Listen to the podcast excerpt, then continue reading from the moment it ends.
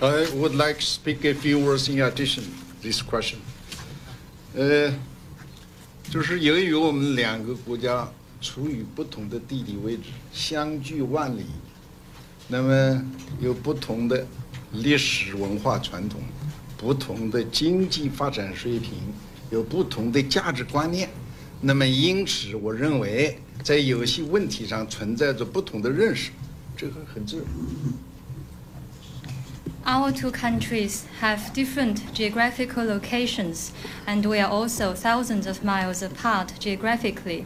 We also have different historic and cultural tradition, different level of economic development, and different values. Therefore, I believe it is just natural for our two countries to hold different views on some issues. 因为我们这个世界已经快要到二十世纪末， 就要进入到下一个世界。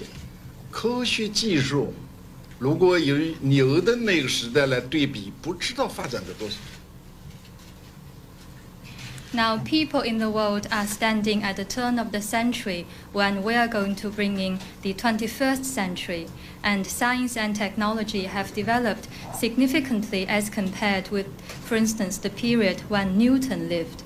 所以我感觉到我们这个世界也应该是丰富多彩的， 对于民主、人权、freedom 这许多的观念，应该是相对的，应该是具体的，由每个国家的具体情况来决定的。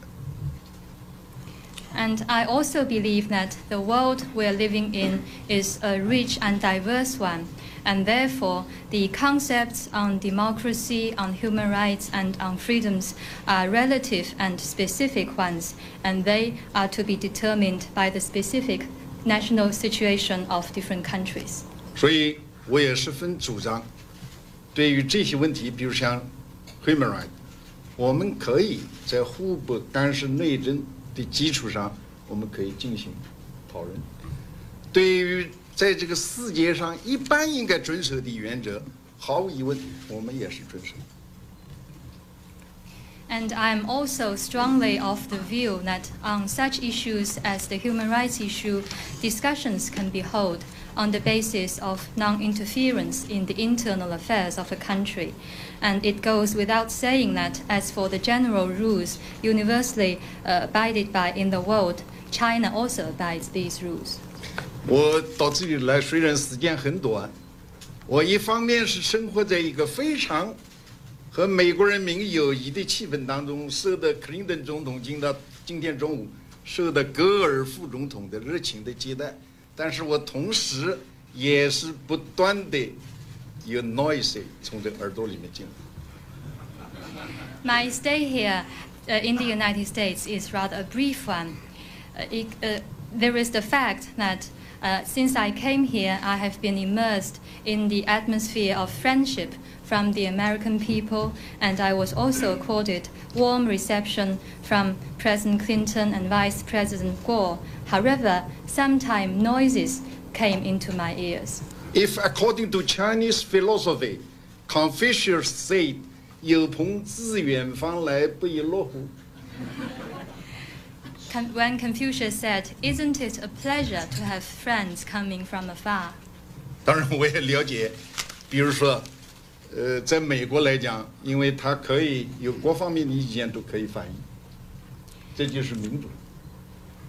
And naturally, I am also aware that in the United States, different views can be expressed, and this is a reflection of democracy. 所以，我认为中国的俗语叫做“百闻不如一见”， 对我也是一个教育。 And therefore, I would like to quote a Chinese saying which goes, Seeing it once is better than hearing about it 100 times. I've, It- also, I've also got my real understanding about this during my current trip. 我想这个不会影响到我们的 approach，不会影响到我们的接近。 However, I don't believe this will have any